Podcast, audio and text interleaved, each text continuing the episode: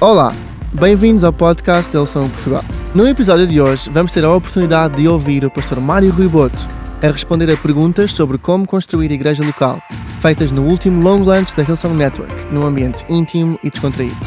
Se queres saber mais acerca da Hillsong Network, vai a hillsong.pt barra Casa Aberta e inscreve-te.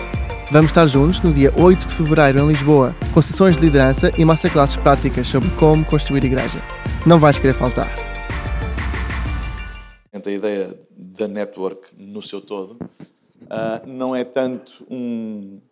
É procurar ser o mais prático e, levar, e trazer ferramentas, ou trazer ferramentas ou ajudar a vocês criarem as vossas próprias ferramentas. Uh, baseado na experiência da Ilsong em construir igreja, no bom sentido e no mau sentido também, porque as más experiências também nos ajudam a criar boas ferramentas. Uh, e às vezes na conversa não é? No, no, no, diálogo, ajuda as pessoas também a criarem as suas próprias ferramentas, não é? Com ideias, às vezes basta uma coisinha para fazer um clique e nos ajudar. E basicamente essa é, é a ideia. O Song Network não é nenhum movimento uh, de padronizar as igrejas, uh, tem que todos fazer assim, ou pensarmos que nós temos algum tipo de método especial, porque não temos. Uh, é apenas partilha do, da nossa experiência, da nossa jornada, não é? Desde os humildes começos um, até uh, onde Deus nos tem trazido até agora e que pode ajudar com coisas práticas um, os pastores. E a ideia de ser muito baseado também em pastores principais tem a ver com ter na sala as pessoas que realmente podem decidir, as pessoas que podem ouvir e tomar decisões. Porque às vezes ter pessoas na sala que ouvem, mas não podem tomar decisões, às vezes ainda pode arranjar mais problemas do que, do que soluções, não é? Então, essa é a ideia. Na casa aberta, abrimos a toda a gente, como é lógico, mas é sempre bom os pastores principais estarem, porque a ideia da Ilson Network não é criar problemas nas vossas igrejas, é ajudar, ok? E era só para deixar isso bem, bem claro, está bem? Muito obrigado. Então, pensando no, na época que estamos a viver, o Natal, há bocadinho disse ter atenção com a linha por causa do verão e fui logo repreendido que não, não, não, agora proximamente é o Natal, mas no Natal não, não se usa biquínis nem... Enfim, depende do hemisfério, é verdade, é verdade. Alguém aqui do hemisfério sul? Alguém aqui brasileiro, argentino? Angolano? Ok, sim senhor. Angolano? Português. Então, olhando para o Natal, e de certeza absoluta que toda a gente já está a planear o Natal, os programas especiais que vão ter, o domingo especial, semana especial, decoração especial. Uh, gostava que falasse um bocadinho acerca de como é que vai ser o Natal na nossa igreja este ano e depois levar-te ao baú das memórias, ok? E pensámos um bocadinho há 15 anos, há 20 anos, no início da, da igreja, ou quando tinha outra dimensão, como é que era o Natal e qual, qual é que foi a evolução, que, que, tipo de coisas é que estamos a fazer agora que não fizemos antes, alguns conselhos práticos para fazer o Natal a melhor época na vida da igreja. Pergunta pequenina, para começar. uh, bem, uh, sem entrar naqueles aspectos... Um, naqueles aspectos mais se o Natal, se Jesus nasceu mesmo em dezembro. A realidade é que a nossa civilização e a nossa cultura ocidental resolveu celebrar o nascimento de Jesus nesta altura e creio que é no mínimo sábio a Igreja aproveitar esta altura para, em primeiro lugar, redimir, não é, o conceito do Natal, a verdadeira mensagem do Natal, que está mal entregue, vamos assim dizer. Então temos uma responsabilidade cultural de redenção dessa mesma mensagem, trazer para o centro da, da, da, vida das pessoas a verdadeira mensagem do Natal, que é Jesus e o que é que ele vai fazer, porque é que ele nasceu, etc. E em segundo lugar, como igreja, creio que é uma, uma oportunidade de alcançar mais pessoas, porque é uma altura em que um, falar de Jesus, é, é mais usual na, na, na, cultura popular. Então, um, um, um, convite para ir à igreja, uma, uma conversa sobre, sobre Jesus, sobre o Natal, etc., é, acaba por ser uma, uma porta aberta para a igreja poder alcançar bem mais pessoas.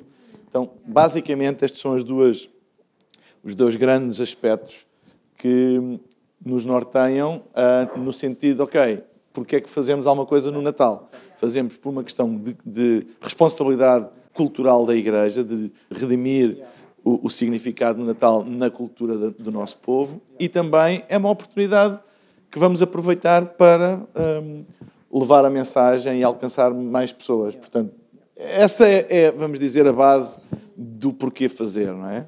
Tendo em conta esta base, procuramos então uh, ter uh, uh, programa, atividades que visam realmente este tipo de, estes dois objetivos, ou os dois fundamentos do porquê fazer alguma coisa no Natal. Um, e pronto, vai, vai variando de ano para ano, de dimensão para dimensão, de recursos para recursos, etc. Mas os fundamentos são, são, sempre, são sempre estes, são sempre os mesmos. Não é?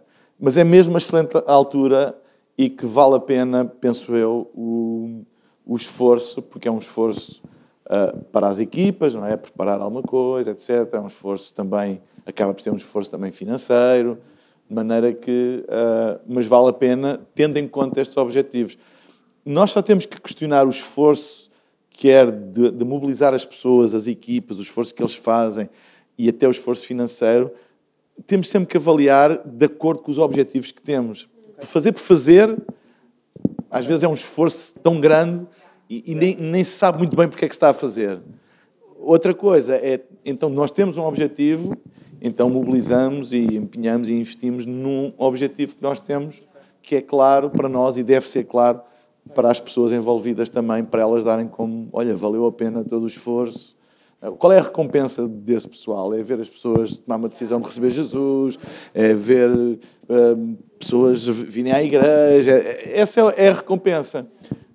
Um, e se isso não é, não é claro, às vezes pode existir aquele senso de gente esforçou-se, fizemos tudo e mais alguma coisa e parece que nada se passou. Então, basicamente, é ter este, este equilíbrio destas coisas. Agora, claro, isso, o tempo, a dimensão, a experiência, uh, vai determinar que tipo de programa, que, sei lá, isso cada um faz como achar mais adequado à sua própria realidade e situação, creio eu. Como é que foi o primeiro Natal da igreja? Essa agora. Como é que foi os primeiros Natal? Alguém se lembra? basicamente era uma participação mais das crianças, uh, que me, se eu tenho memória, uh, era mais, basicamente isso. Era uma reunião mais normal, talvez com uma decoração diferente, umas bolinhas e umas árvores de Natal, etc uh, e a participação uh, das crianças. Mas eu penso que no primeiro ano nem isso nós tivemos, creio eu. Foi. Foi, foi uma reunião de domingo. Foi uma reunião de domingo, com uma árvore de Natal. Um, e no que toca às equipas, já referiste realmente o esforço que é para as equipas, etc. Uh, ah, eu já recebi um e-mail a convidar-me para um almoço de equipa no dia 15 de dezembro. Ainda não confirmei a minha presença, nem estou a confirmar agora, mas já recebi esse e-mail. Um, que... Tem que estar, sim senhor. Está confirmado então. Um, mas no que toca a equipas e que tipo de coisas é que podemos fazer enquanto pastores para que uh, nesta fase possamos trazer mais ânimo, perspectiva, sei lá, que, que, tipo de dicas é que podes dar nesse aspecto? É, é, alturas assim mais especiais também são alturas em que há mais probabilidades de tensões e conflitos uhum. e porque as pessoas envolvem-se muito claro. e, e às vezes têm maturidade, estão em níveis de maturidade diferentes e esperam coisas diferentes. Então, às vezes, falo para a minha experiência, os momentos de maior tensão entre, entre as, as equipas e até os líderes aconteceram em alturas de eventos maiores ou mais especiais. Yeah. Uh, porque às vezes estes eventos porque normalmente, uh, normal, nem sempre, mas normalmente, uh, eles põem um bocadinho de esteroides na nossa igreja, ou seja, eles são um bocadinho maiores do que aquilo que é normal no nosso dia a dia. E isso também nos mostra como é que as nossas equipas estão preparadas para o crescimento. Como é que elas vão reagir a uma coisa assim maior. Uh, por isso, de vez em quando, eu, eu não sou muito apologista de andar a fazer programas especiais por dar cá aquela palha, não é? mas de vez em quando, estrategicamente, um, fazer alguma coisa que dê uma dimensão maior do que aquilo que é regular, um, além de motivar, etc. Mas dá-te a, a, ti, ao, ao, líder, ao pastor principal, dá, uma, uma, uma visão clara do estado da equipa para onde tu queres ir. E, e, o que é que precisa de corrigir, o que é que precisa de melhorar. Não tanto, às vezes, em coisas práticas, mas mais aqui dentro. Não é? Quão grandes são as pessoas aqui dentro que estão à tua volta, como é que elas estão preparadas para uma coisa maior, como é que lidam com isso, etc. É eventualmente a maior radiografia que às vezes se pode fazer à, à preparação interior de uma equipa para o próximo estágio é a exposição a uma coisa maior. Então, às vezes estes eventos, não necessariamente o Natal, porque isso depende, há igrejas que o Natal é um domingo regular, não tem grande. seja no que for, mas pronto, normalmente o Natal, por, por eh, inerência da data, a tendência é as reuniões de Natal serem, penso eu, mais bem assistidas, eh, uma capacidade de mobilização maior, etc. Então, hum, pronto. E acho que é importante ter sempre em conta hum, no Natal e em outras, outras mudanças uh, na, no dia a dia da igreja, por exemplo, o, o crescimento é, é, é, muito é muito raio-x para este tipo de coisas, um, de perceber como é que está o estado da equipa, porque a gente às vezes pode ter visão, e eu acredito que todos nós temos, e desejo para ver coisas maiores e, e planeamos para isso, etc. Mas esquecemos de ir acompanhando, a ver como é que as nossas equipas e os nossos líderes estão a crescer interiormente uh, para isso. E, e, e às vezes uh, as pessoas reagem bem à visão, em termos de uau, é isso que eu quero, vamos embora, mas não estão preparadas lá dentro para isso. Porque quando as coisas surgem, muita coisa vem ao, ao de cima. Então é, é, importante, e também porque é Natal, não é? mas é importante se calhar uh, ser um tempo que tem mais atenção com a equipa, reunir a equipa, os, os líderes principais, sei lá, conforme a organização de cada um e a dimensão de cada um, uh, e, e procurar também que eles percebam que eles são mais importantes do que aquilo que eles fazem, que nós valorizamos o trabalho. Isso é uma coisa muito importante, que é uh, termos uma cultura de valorizar as pessoas e que elas saibam que aquilo que nós valorizamos não é tanto talento ou exposição, mas mais a fidelidade e a dedicação. E, e, por isso é, acho que é mesmo muito importante isso. Eu creio que foi no último, acho que foi no último almoço que nós tivemos que surgiu esta conversa de que nós devemos ser intencionais naquilo que nós celebramos do púlpito, do palco. Não é? Não, não, não sei se foi na última que nós não devemos celebrar se calhar tanto talento e dizer, uau, aquela pessoa é um grande músico, vamos dar uma salva de palmas, ou aquela pessoa é um grande orador, vamos dar, sei lá, mas celebrar mais aquilo que é invisível, celebrar os voluntários, ou celebrar as pessoas que ninguém vê e que fazem isto acontecer, etc. Nós acabamos por, porque aquilo que nós celebramos transforma-se na cultura daquilo que nós construímos. Então, nestas alturas do Natal, aproveitar não tanto para celebrar os, os, não é que não os possamos celebrar, mas os cantores, ou os dançarinos, ou uau, é tão bom, ou os músicos, ou aquilo que é mais visível, mas aproveitar para celebrar o todo e principalmente aqueles que são invisíveis, que ninguém vê, que ninguém sabe quem são, mas que sem eles nada acontecia. E então estas são oportunidades da gente trazer isso uh, para, para não é mais visível para que as pessoas possam sentir realmente uh, que fazem parte e que são estimadas e que, que, o trabalho delas, mesmo não sendo muito visível, é mesmo muito importante para nós. Se alguém tiver alguma pergunta, ponha o braço no ar, eu vou estando atento e depois vamos perguntando. A ideia é. Ok. Sim, senhor. Fabiana, muito obrigado. Mas isso então acontece nessas. É, como nessas reuniões de equipa. É isso, essa valorização do, de quem é invisível?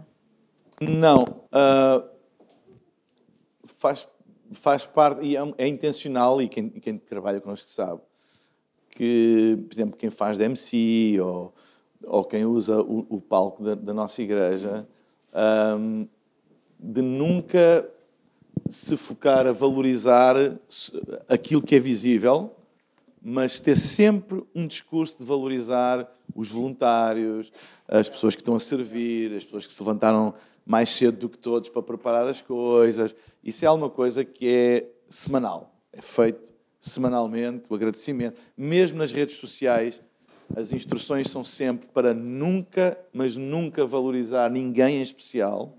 Nunca. Vocês nunca irão ver uma valorização especial de ninguém nas nossas redes sociais, mas sempre agradecimento aos voluntários que se esforçaram, etc, etc, porque é isso que nós mesmo queremos mesmo celebrar. Portanto, é, é uma coisa regular, não só do palco ao domingo, mas em tudo aquilo que é comunicação da nossa igreja, redes sociais, etc. É, eu participei no evento do Coliseu, fiquei encantado com tudo, claro, a música, mas a gente já sabe que a música da Hilson já tem influenciado, tal, mas o que mais me encantou foi a maneira como nós fomos recebidos com um sorriso. Não havia um voluntário.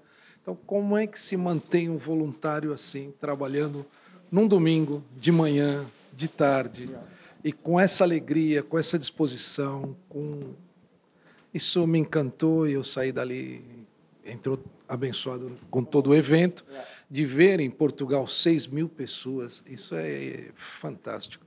O que Deus está fazendo em Portugal, a gente vem da Espanha em reconhecimento do que Deus está fazendo aqui em Portugal, não só por Wilson, não só, mas do atmosfera aqui. Eu já ia falar espanhol. A atmosfera aqui é muito mais, muito mais. Então, mas o que me encantou e que eu saí daqui, eu preciso descobrir como motivar pessoas a trabalhar como os voluntários da Rilson trabalham? É uma excelente pergunta. Eu não sei se eu tenho uma resposta assim tão, tão clara para isso, tão objetiva, mas eu acho que tem muito a ver com aquilo que nós celebramos. E isso é uma responsabilidade nossa de criar essa, essa, essa cultura. Lá está, com a comunicação que nós fazemos. Há coisas que não custam nada a fazer e que fazem uma grande diferença. Eh, estas grandes diferenças não estão nas grandes coisas, estão no conjunto de coisas pequenas, como nunca esquecer de os mencionar, eh, principalmente em eventos grandes.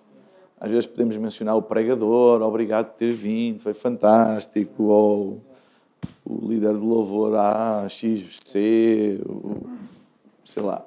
Mas nunca esquecer de mencionar eles e e que no fundo isso seja mesmo alguma coisa sincera do nosso coração, de ter consciência que sem isso nada daquilo pode acontecer. E se nós tivermos essa consciência, nós não nos atrevermos a subir um, um palco sem honestamente, genuinamente, sentidamente agradecer e pedir a toda a gente para agradecer aos, aos voluntários.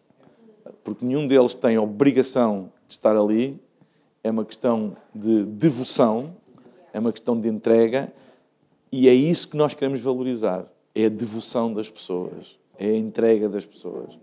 Então, se é isso que nós queremos um, um, valorizar, então isso tem que ser celebrado. E isso tem que ser estratégico, intencional, comunicado. Um, e tem que ser, tem que ser uma estratégia intencional da igreja juntar quem, quem dirige, quem dizer assim, olha, isto não pode ser esquecido, porque sem eles nós não conseguimos fazer nada. Uh, e então isso começa a criar uma, uma, um sentimento de, de, de, honra, não é? E há um princípio bíblico: nós nunca recebemos poder daquilo que não honramos. Se nós honrarmos, nós vamos receber poder disso. Quando um líder nos diz assim, ah, eu não consigo ter voluntários, eu não consigo diz-me mais do líder do que das pessoas. Eu acho que é, é mesmo muito importante nós termos essa consciência de agradecermos, um, de quando estamos ao domingo ou passar por um deles, dar-lhes um abraço e olha, obrigado pelo teu trabalho, estas pequenas coisas e ensinar todos os líderes a fazerem isso, terem essas expressões de, de gratidão, para criar realmente uma cultura de honra, onde as pessoas sentem que realmente todo o esforço que fazem, etc., um, é, é, é, é, reconhecido, é, é, é valorizado. Um, eu penso que isso é muito importante. Claro que há outros fatores, sem dúvida, pode haver outros fatores e outros fenómenos e outras estratégias para ter mais voluntários, etc. Mas fazer uma pessoa que não tem que fazer, fazê-lo com alegria, não, não, é com, não é com manipulações, nem, não vai lá, não, não vai lá. Tem que ser mesmo de coração. E há uma diferença entre tu teres um exército de pessoas a servir com medo e teres um exército de pessoas a servir com alegria. Podes ter as duas coisas. Porque o medo também é mobilizador.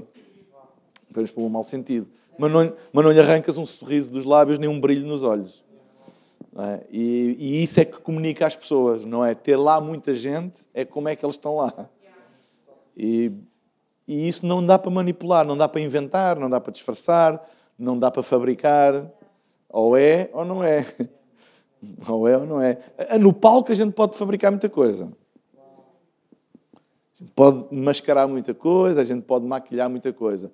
Mas nos corredores, com os voluntários, não dá. Ou é ou não é esses eventos podem trazer muita gente. Como é que a Hillsong ehm, integra os novos membros ou esses, esses visitantes e os consolida? Porque acho que é um problema de muitas igrejas que temos a movimentação, o relacionamento com as pessoas nos eventos grandes e às vezes até mesmo nos cultos, mas acho que perdemos muita gente e retemos pouco. Esse é um, é um problema de todas as igrejas, grandes, pequenas, todas. A única coisa que muda é a dimensão, não é? mas é um problema de todas uh, as igrejas e, nem, e não é necessariamente, às vezes, um mau problema.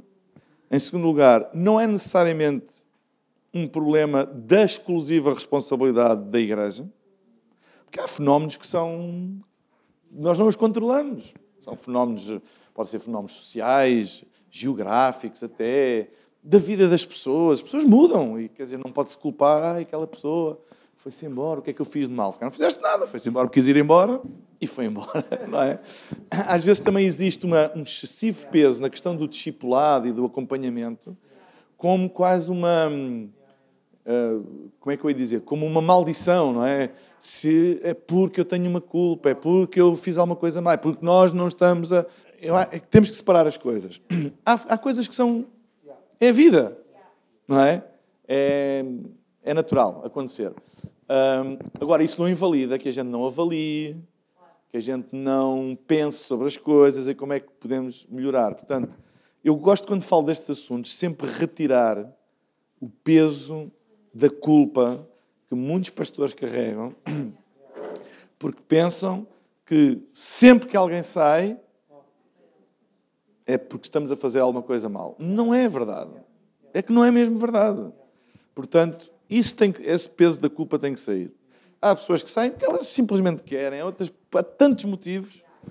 Agora, claro, devemos fazer uma avaliação, porque é nossa responsabilidade, pelo menos, trazer oportunidades e ferramentas às pessoas poderem crescer. Agora, a decisão de crescer é delas. Há pessoas tu, nem que vais dormir com elas todos os dias, elas vão sempre encontrar um defeito e sempre encontrar uma razão. Porque já a Bíblia diz: aquilo que tu procuras, tu encontras. Há pessoas que andam à procura de defeitos, vão encontrar defeitos, não é? Portanto, hum, é importante nós avaliarmos, é importante nós criarmos oportunidades e ferramentas para as pessoas, se elas querem usar, ótimo, estamos cá. Se elas não querem usar, o que, é, que, é que tu podes fazer? Pouco. Então, hum, isto é uma matéria de avaliação constante na nossa igreja. Nós temos algumas ferramentas que nos têm ajudado. Umas têm tido mais sucesso do que outras, não é? Uh, mas, por exemplo, nós temos um programa, nós chamamos o programa Próximos Passos. E o programa Próximos Passos é baseado numa pergunta muito simples: qual é o teu próximo passo?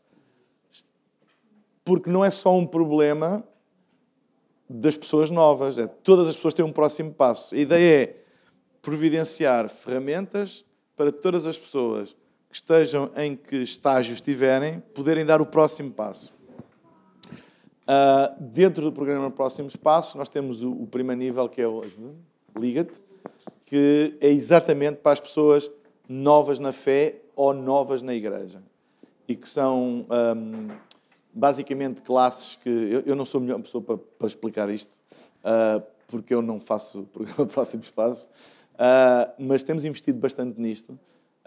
então, é um programa, creio que são oito semanas, quatro semanas em que as pessoas se reúnem, normalmente é no intervalo das reuniões de domingo, ou um dia durante a semana, à quarta-feira, em que tem um host, ou dois hosts, né? dois hosts, em que basicamente explicam aquilo que nós acreditamos, como é que a igreja funciona, e no fundo procuramos e depois ajudar essas pessoas a darem o próximo passo. Muitas delas é ser batizada, integrar um grupo de ligação, um, ou uma equipa de voluntários, depois depende de, muito uh, das, das pessoas.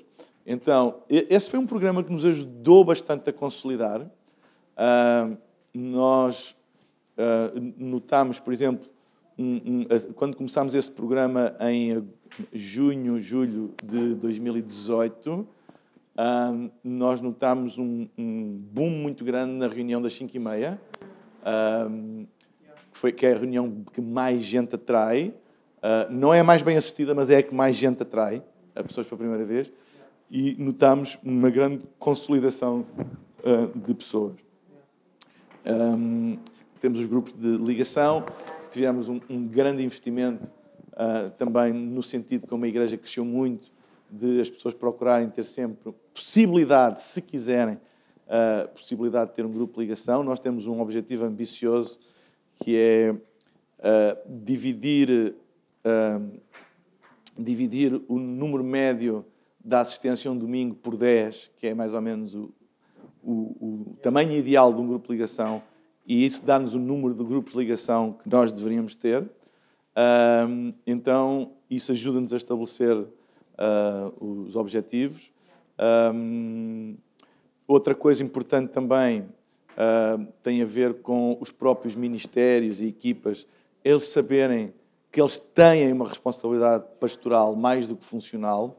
Uh, e o nosso grande lema é: não é o que a pessoa pode fazer pela equipa, é o que a equipa pode fazer pela pessoa. Esse é o, é o, o porquê de juntar uma equipa, não é, ai, porque aquela pessoa pode ajudar, ai, porque aquela pessoa é boa naquilo. O lema de alguém se juntar a uma equipa é o que é que a equipa pode fazer pela pessoa para ajudá-la. Basicamente é isso. E isso resolve-nos muitos problemas. Um, um, deles é o que é que é preciso para entrar numa equipa? Nada. Porque o nosso objetivo não é o que ele pode fazer pela equipa. Porque se esse é o objetivo, então ele tem que ter requisitos. E muita gente fica de fora. Se o objetivo não é esse, é o que é que nós podemos fazer pela pessoa, então qualquer pessoa pode entrar porque o objetivo não é pô-lo a fazer qualquer coisa, mas é o que é que podemos fazer para ajudá-lo, para ele crescer, etc.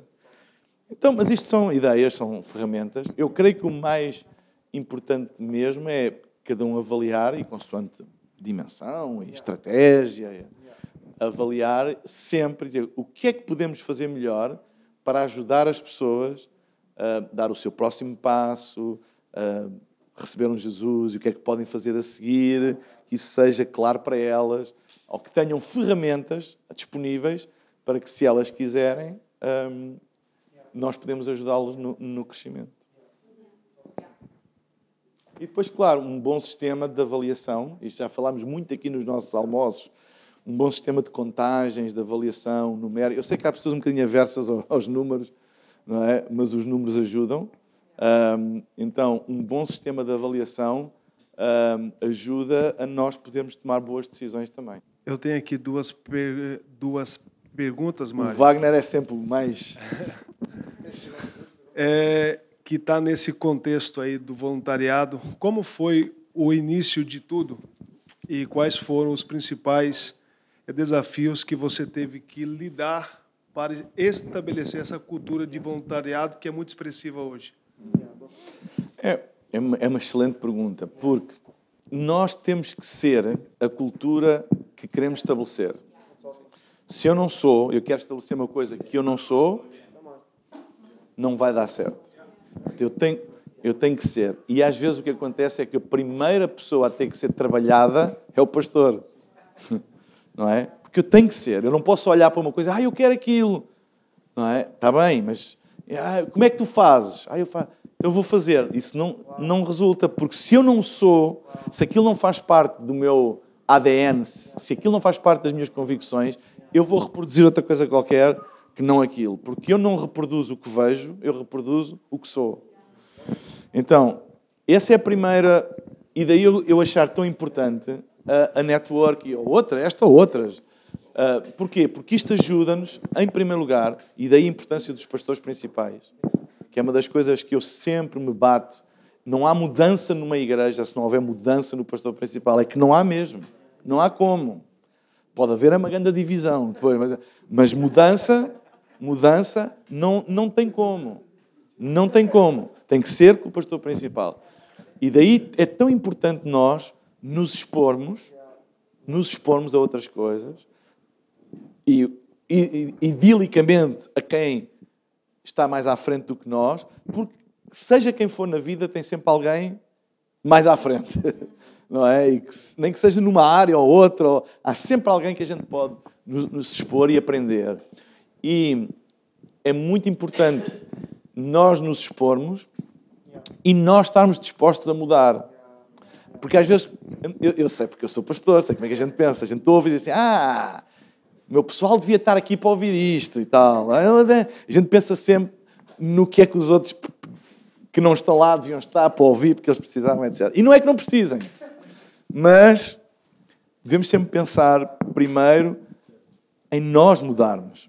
E esse é um bocadinho o sonho da Hillsong Network, é ajudar os pastores principais a refletirem e eles próprios terem um, um projeto de mudança pessoal.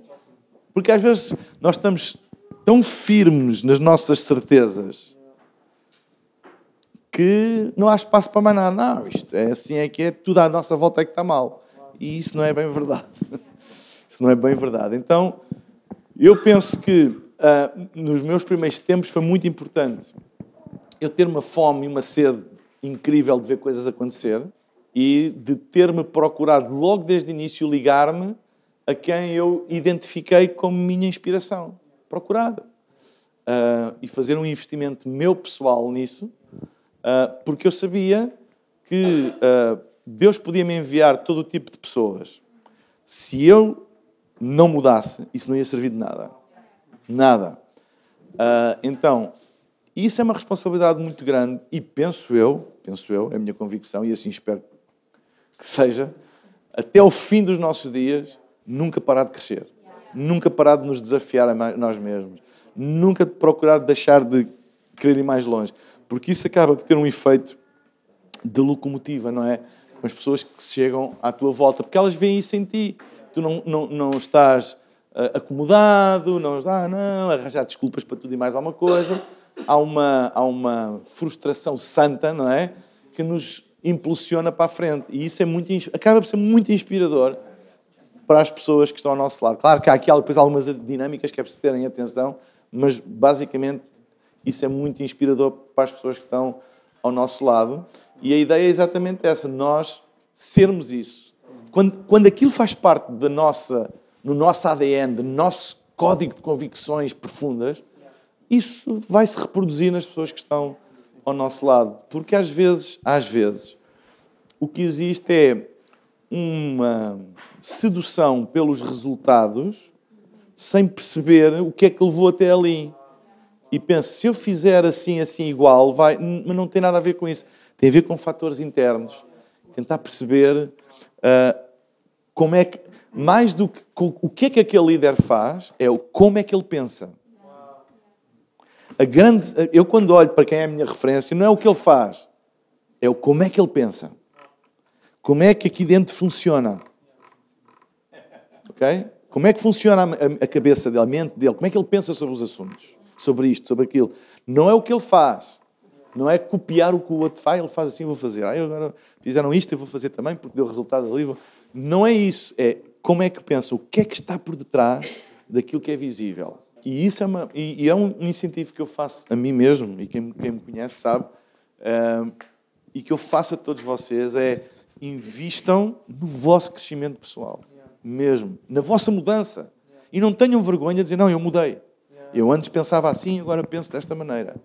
Não tenham vergonha. Uh, e penso que o início de tudo é exatamente esse: começar em nós sermos aquilo que nós gostamos de ver, ou que nós queremos ver. É nós sermos isso, não é? É nós sermos isso. Porque enquanto nós não formos isso, nós apenas desejamos uma coisa, mas que não, não somos. Então acho que isso é mesmo muito importante.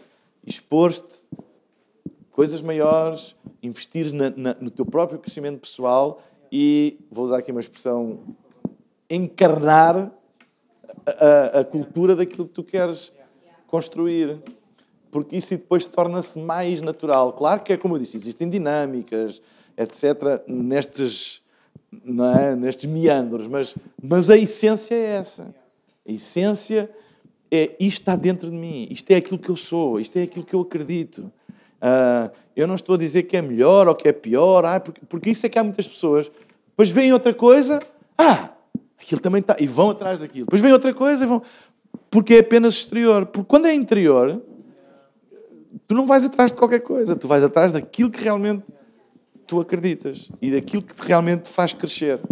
E, no fundo, a, a network pretende ser um espaço exatamente para isso, para as pessoas crescerem, ouvir, não é fórmulas e dizer, ai, como é que a Hillsong faz? Vou fazer como a Hillsong. Não, mas esse não é o objetivo. É que provoque cá dentro essa mudança e depois nós encontramos, claro, inspiramos-nos em muita coisa, mas encontramos o nosso, nosso caminho. A outra é mais ou menos isso, Mário. É, nessa é, construção de equipa, de voluntários, quais foram os comportamentos comportamentos que você viu que mais te bloquearam na altura da construção da equipa? Os meus comportamentos ou dos não, outros? Não, dos outros, que mais eram evidentes. É uma boa pergunta. Olhem, um dos, um dos, uh, uma das coisas fundamentais e que pode demorar o seu tempo ou não, depende se tu estás a ganhar pessoas que nunca tiveram nenhuma experiência ou quem já vem com alguma experiência de fé ou de igreja. Pronto, há muitos fatores aqui. De... Mas, basicamente, uma das coisas mais importantes é que todas as pessoas, e desbloquear isso, às vezes não é fácil, mas é, é possível. É levar as pessoas a sempre a pensar que o todo é mais importante que a parte. Sempre. O todo é mais importante do que a parte. Um, muitos dos conflitos têm muito a ver, às vezes, com entre as partes, não é? Quando, quando o todo é mais importante que a parte, o conflito entre as partes deixa de ser importante, não é? O todo é mais importante do que a parte, o todo. Nós fazemos parte de uma coisa que é maior do que nós próprios, não é? Uh, aquilo que nós uh, fazemos parte é maior do que a parte que nos cabe. Estão-me a fazer entender? Ok? Uh, aquilo que nós fazemos parte é maior do que a parte que nos cabe. E às vezes as pessoas pensam que a parte deles é tudo. Não é? Então desbloquear isso. Não, não. A parte, uh, uh, o que tu fazes parte é maior do que a parte que te cabe a ti. isso são, são fatores muito importantes. Outro fator muito importante é uma cultura de responsabilidade. Criar pessoas responsáveis. Nós vivemos numa sociedade birrenta. As pessoas fazem birras por muita coisa. É uma sociedade de direitos. Toda a gente acha que tem direitos, mas não há uma cultura de responsabilidade. E não há voluntariado se não houver uma cultura de responsabilidade. Se tiver uma cultura de direitos e, ah, mas eu tenho direito, e tenho... Não há não há voluntariado que resista. É muito importante criarmos. E esta cultura de responsabilidade é uma coisa que se tem que fazer sempre. Tem que se falar sempre. Tem que se afinar sempre. Porque não há hum, cultura de voluntariado eficaz sem uma base de uma cultura de responsabilidade. Porque o voluntariado eficaz está baseado no assumir responsabilidades. Não é aquela coisa, ah, eu ajudo, mas eu hoje não posso. Ou surgiu isto, ou qualquer coisa é suficiente e é aceite como suficiente para deixar de assumir a responsabilidade que tinha assumido. Eu creio que já falámos aqui noutros almoços, por exemplo, se, se alguém é responsável pelo louvor, uma área que toda a gente à partida tem, não é? Uh, e, e fica doente. Ele ficou doente, não pode vir, não pode cantar ou tocar ou lá o que for. Mas ele não deixa de ser responsável por estar doente.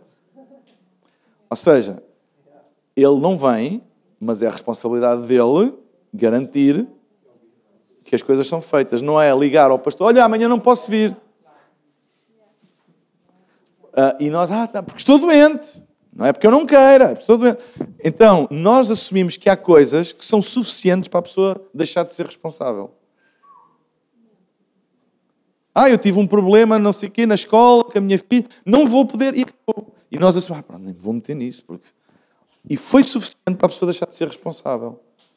Ou seja, pode ser suficiente para a pessoa estar ausente, mas nunca é suficiente para deixar de ser responsável. E isso é uma base fundamental para construir voluntariado eficaz. Hello, Mario.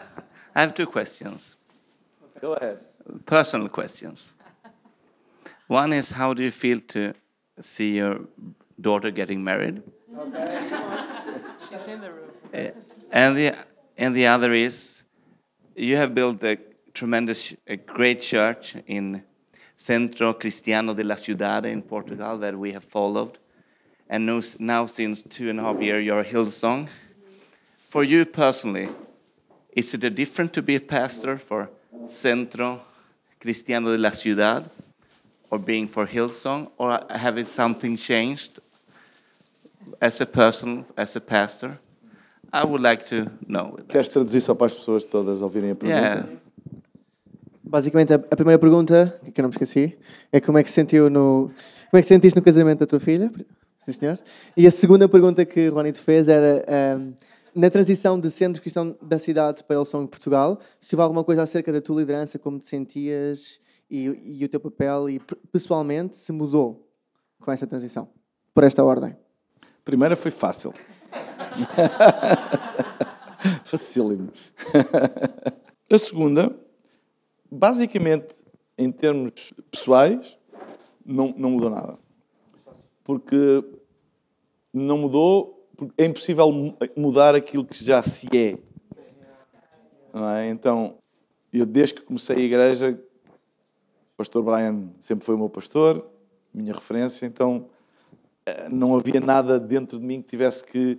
Aliás, se alguma coisa tivesse que mudar, nunca isto iria acontecer. Se alguma coisa tem que mudar para tu seres, é porque tu não és. e se não és, então não vale a pena te tornares. A não ser que tu te tornes primeiro para depois ser. Ok, Mário, uh, eu penso que é, é, pacífico e uníssono para todos nós que a Hillsong uh, em Portugal se constitui a maior igreja local uh, em Portugal e também no contexto da Europa Ocidental, porque o resto eu não sei, mas no contexto da Europa Ocidental é seguramente uma igreja grande, uma igreja, uma mega igreja, vai. E em Portugal seguramente é assim. A grande maioria das igrejas não é correto. A grande maioria das igrejas tem uma média de pessoas à volta das 50, 60 pessoas. Em alguns lugares da Europa Ocidental, 50, 60 pessoas é um verdadeiro avivamento. Né? Uh, e em Portugal também. A questão é Uh, por exemplo, vou falar agora no meu contexto, uh, que tenho algumas centenas de pessoas, não muitas, umas quatro centenas de pessoas, incluindo aquelas que vão aparecer agora no Natal. A última vez que os vi foi no último Natal. certo? Estou a incluir essas. Correto? Ou seja, nós vivemos, por exemplo, no meu caso e no caso de muitas outras igrejas, uma, uma, um conflito, uma tensão entre pessoas que pensam pequeno e pessoas que pensam grande. Pessoas que têm uma cultura de igreja pequena e pessoas que têm uma cultura ou querem evoluir para uma cultura de igreja grande.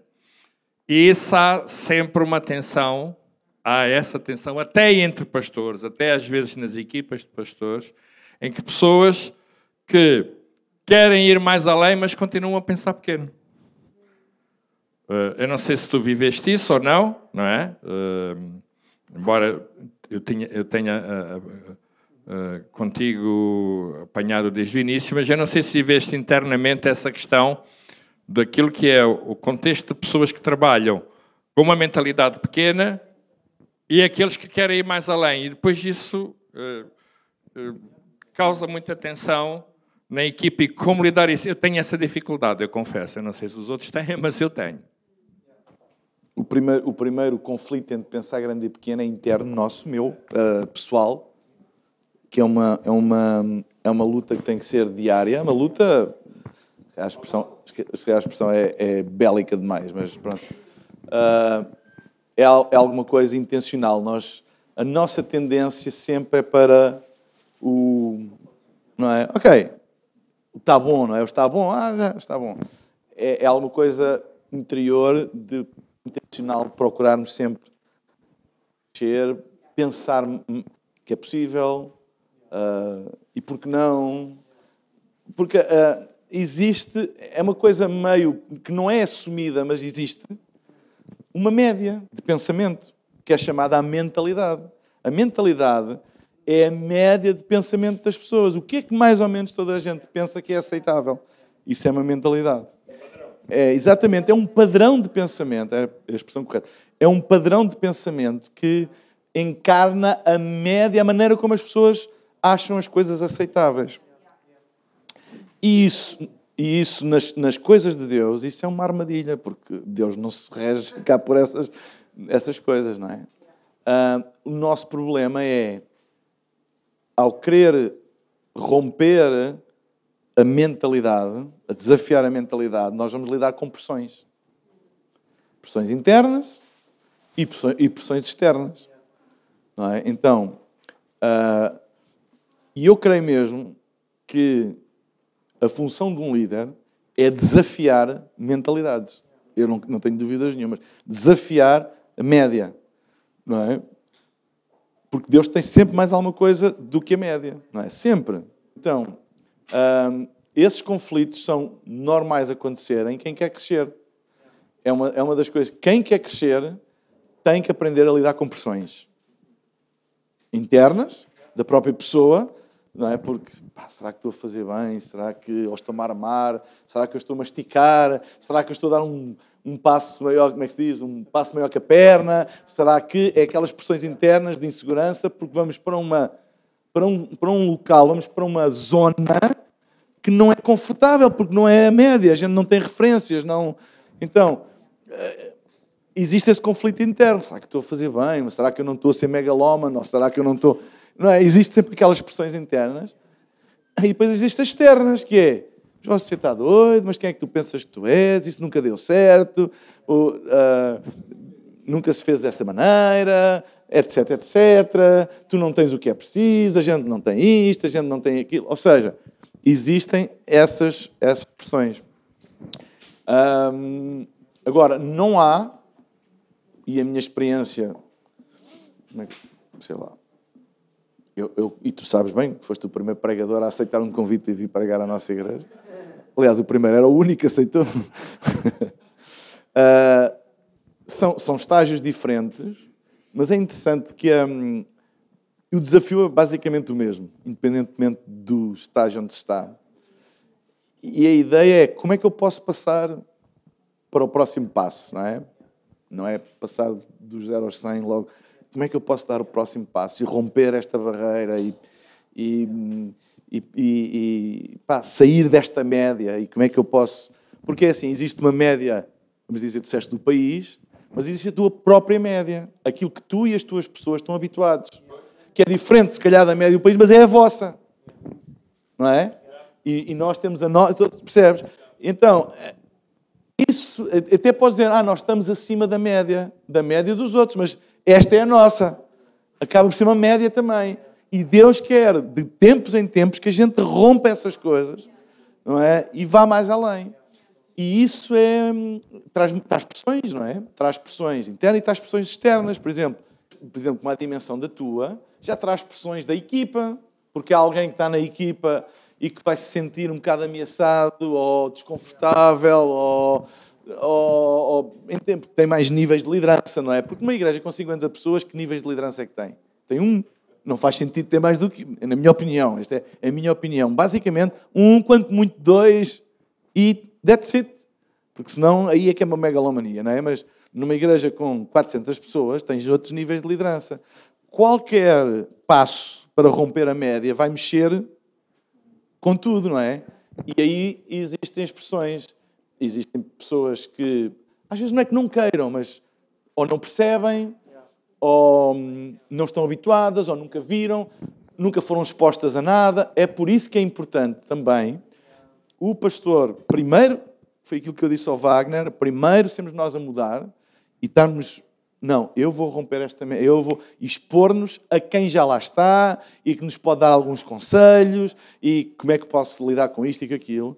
E depois comunicar e levar a equipa, expor a equipa também a isso, não é? Porque senão, além dos desafios de teres que romper coisas que são média para nós, que é um desafio pessoal, ainda tens que lidar com a, as antropias que a equipa traz e com as inseguranças e com.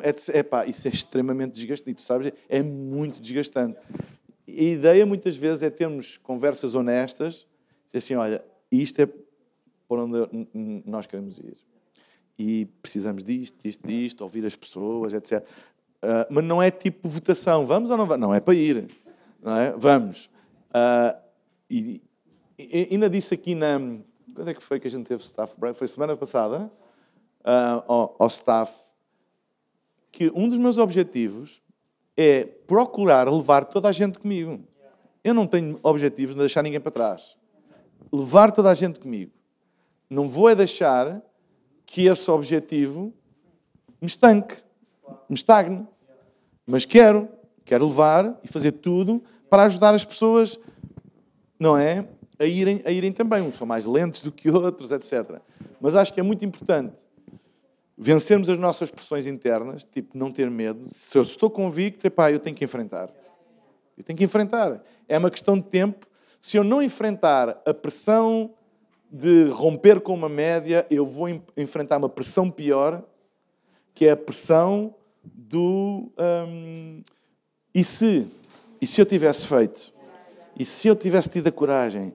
Como é que teria sido? Ficar aquela sensação na boca de eu podia ter feito, não fiz porque tive receio, porque é, eu acho que é a pior. É, é tipo a pior coisa. Então, enfrentar essa pressão e depois ser claro com as pessoas e, e ajudá-las a, a expô-las também para onde é que nós queremos ir. Um, e, e tem que ser firme. Claro, acho que a clareza é muito importante. Às vezes há coisas que são comunicar, não tem clareza nenhuma, e às vezes as pessoas criam resistências porque não percebem. Elas têm que perceber. E, e, e às vezes muito, que aquilo que nós chamamos de resistência é apenas falta de clareza. As pessoas não estão a perceber bem para onde é que a gente quer ir, o que é que queremos alcançar, e isso, isso cria instabilidade e insegurança. É tornar o mais claro possível, esclarecer ao máximo. Um, e mesmo assim, às vezes existe resistência, porque há pessoas que. Bem, há pessoas que não querem passar dali, outras não conseguem passar dali. Não é? São duas coisas diferentes. Há os que não querem e há os que não conseguem. Não é? E isso tem que ser lidado. Quem não quer tem que ser honesto. Não é? Dizer, olha, não é mandar ninguém para a rua, não é, mas é repensar e reestruturar. Olha, então se calhar precisas ter outra responsabilidade que não esta, porque senão em vez de teres um motor és uma tampa e ter um líder que é uma tampa é, um, é uma chatice. Às vezes basta reorganizar um bocadinho e a pessoa sente-se confortável com aquilo mas já não está a impedir nada de, de crescer, não é? Às vezes tem que se fazer um ajuda. Agora, são alturas de tensão, são alturas que é preciso muita firmeza, uh, muita clareza. Quem, quem, me conhece sabe, eu, eu não sou muito rápido uh, no processo de clareza. Tipo, falamos hoje uma coisa, amanhã já. Eu às vezes preciso de tempo para ficar claro para mim. Assim que fica claro para mim, e às vezes isso pode demorar tempo, porque se não for claro para mim, não vai ser claro para as pessoas. É aquele processo, eu preciso que isto seja claro para mim. Quando eu fico convencido de uma coisa e claro para mim, depois então é rápido. Porque é claro para mim. Então, enquanto não é claro, porque há pessoas, ah, eu quero mudar, eu quero mudar, eu quero, mas queres mudar por quê? O que é que queres fazer? Ah, não sei, temos que fazer alguma coisa, temos que fazer alguma coisa, temos que fazer alguma coisa. E aquilo cria uma pressão nas pessoas e uma insegurança, mas não há clareza. Então, tem que ser claro para nós. Então, o que é que é? Olha, não, é isto, é isto, isto assim, vamos fazer desta maneira, por causa disto, assim, porque se fizermos assim, vamos, sei lá, ser claro. Não é? é claro para mim, vai ser claro para as pessoas. Este é o primeiro teste. Se não é claro para mim, muito menos claro vai ser para as pessoas. Então, esse é o primeiro fator. E depois ser firme e temos que ter coragem, às vezes, de enfrentar decisões difíceis. Não há crescimento sem decisões difíceis. Isso não tem como. Às vezes tem que se tomar decisões difíceis, mas são decisões convictas. Está claro para nós, foi explicado, toma-se a decisão. Um, mas isso é uma, é uma realidade cíclica na vida de todas as igrejas, independentemente do tamanho, porque todas têm um padrão de normalidade, não é? Nós usamos muitas vezes na nossa igreja um, um hashtag para desafiar as pessoas, chamamos novo normal. Sempre que a gente quer criar qualquer coisa, é criar um novo normal. Este era o normal, a gente agora quer para ali que agora não é normal, mas um dia vai ser normal, vai ser um novo normal, depois vai ser outro novo normal, porque todos nós temos as nossas médias, não é? E eu posso dizer, ah, eu estou acima da média do mundo, ou da média da, do país, ou da média da região. Ok, ótimo, fantástico, mas essa é a tua média e Deus quer que a gente continue a romper as nossas próprias médias uh, e, e, e, não nos satisfazermos só porque a nossa média é um, é um bocado superior à outra, então para nós já está bom. Não deve ser. Não sei se fui claro. Para aliviar um bocadinho a conversa, aliviar um bocadinho cultura, voluntariado, visão e tal. Vamos aliviar um bocadinho. Quando pensas em orçamento para 2020, como é que estás a pensar em relação ao orçamento de 2020? Já fizemos, não fizemos? Temos um orçamento? Para que é que serve? Como é que podemos pensar acerca de, do orçamento ser um fator que cresce, que é a tampa, que é o motor? Só para sentir que a sala estava com um tema muito, muito pesado, então mais leve.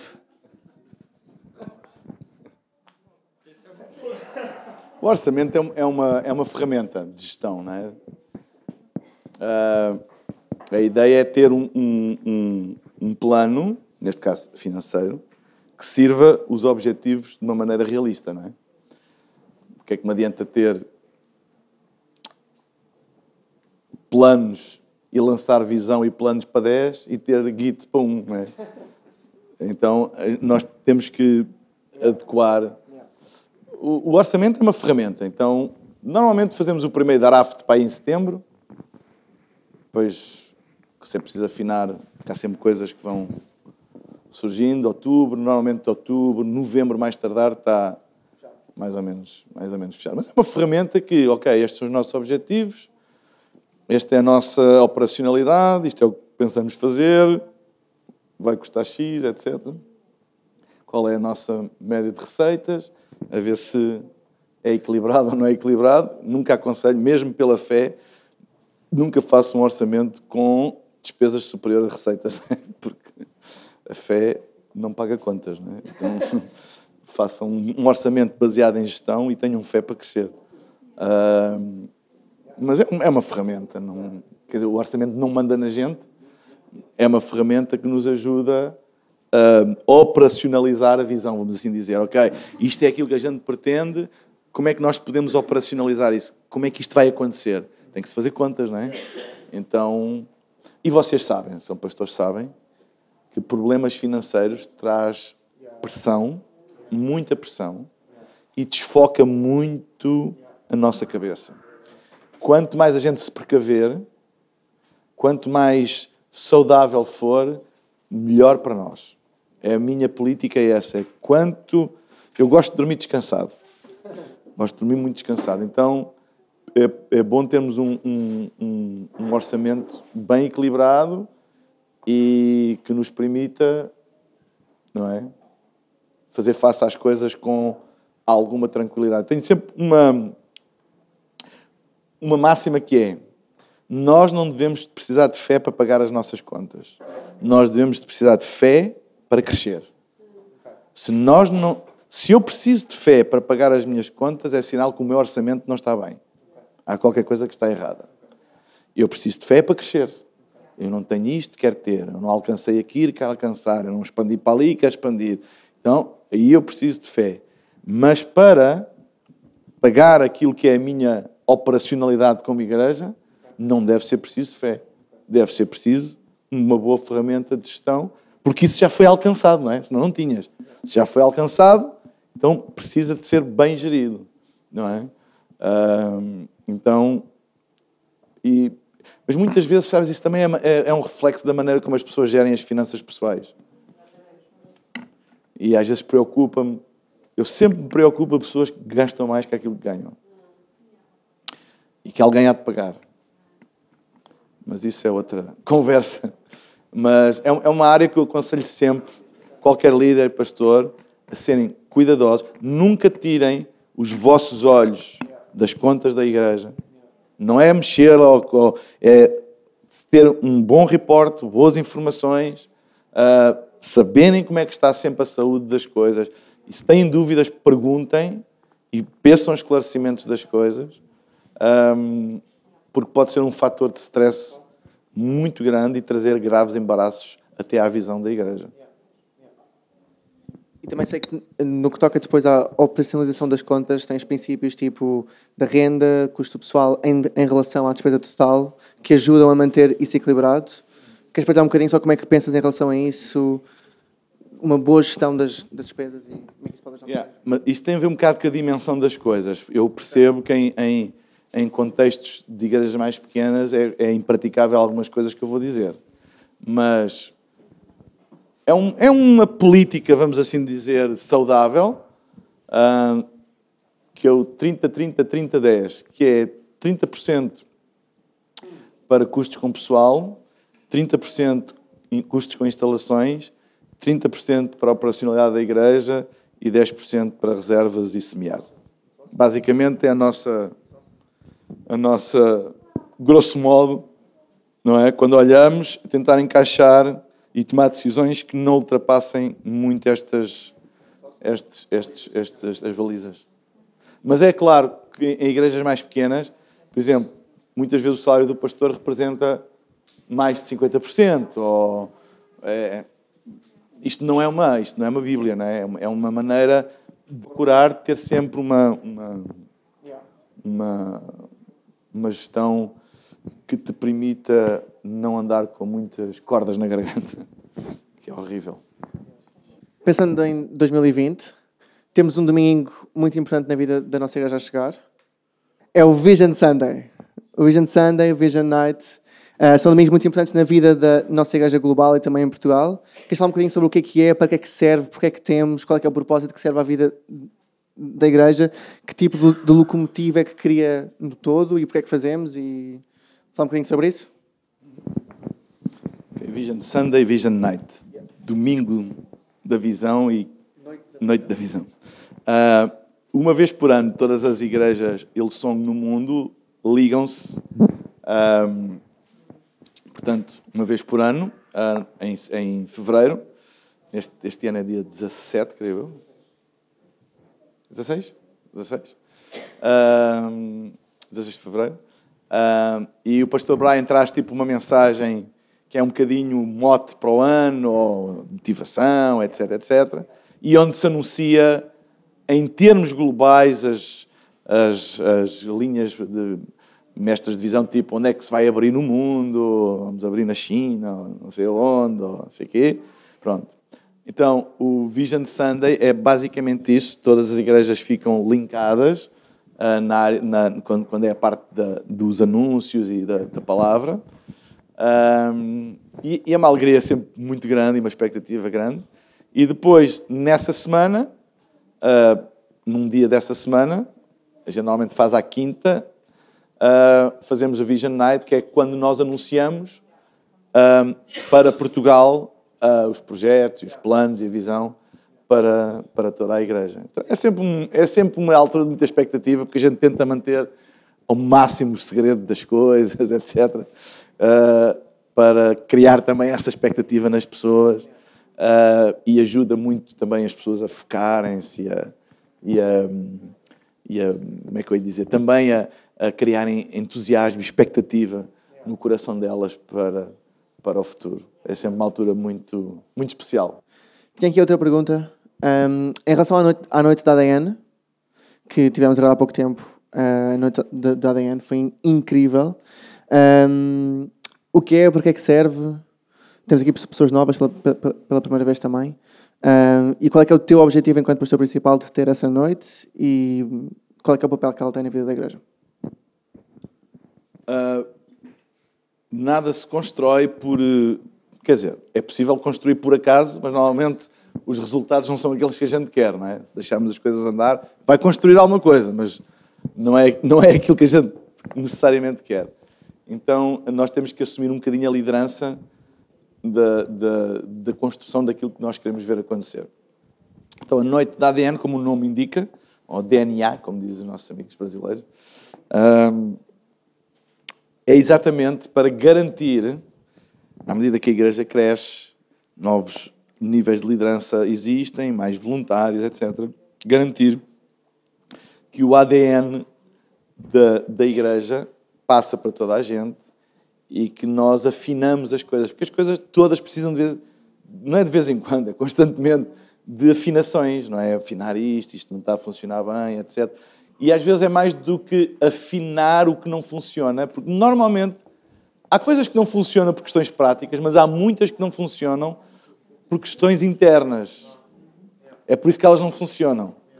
Uh, claro que algumas é mesmo por questões de operacionalidade e que não precisa de uma noite de ADN para isso. As pessoas tratam disso, mas muitas delas às vezes têm razões mais profundas e que nós temos que estar atentos e ir afinando as coisas, etc. A noite da ADN serve basicamente para ir mantendo o rumo, deixar sempre tudo bem claro, todas as pessoas que se juntam à nossa igreja saber bem a direção e irmos afinando essas coisas que às vezes reparamos e, e também os estágios de crescimento trazem outros desafios e trazem ao de cima outros problemas e irmos afinando essas coisas. Um, e é é a única reunião em que eu não delego a ninguém. Não delego a ninguém.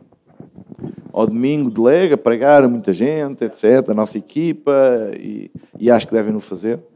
Uh, mas noite da ADN, não, porque é minha exclusiva responsabilidade. Se tu delegas a responsabilidade de criar cultura na tua igreja, tu deixaste de ser o líder da tua igreja uma igreja sem liderança é uma igreja cujo o, o, a cultura é desenhada por default, por, por, por acaso. E, então, a liderança está, no, está na rua, está no acaso. É? Quem desenha a cultura de uma igreja é o líder da igreja. Mas é, não é o contrário. É quem a desenha é que é o líder. Pode não ter o título, quem a desenha é mesmo o líder da, da igreja. Não, acho que é uma excelente, uma excelente nota para terminarmos o período de QA. Uh, será que podemos dar uma salva de palmas ao Pastor Mário e agradecer? Muito obrigado por ter estado connosco. E já sabes, hillsong.pt barra casa aberta para te inscreveres. Vemo-nos lá.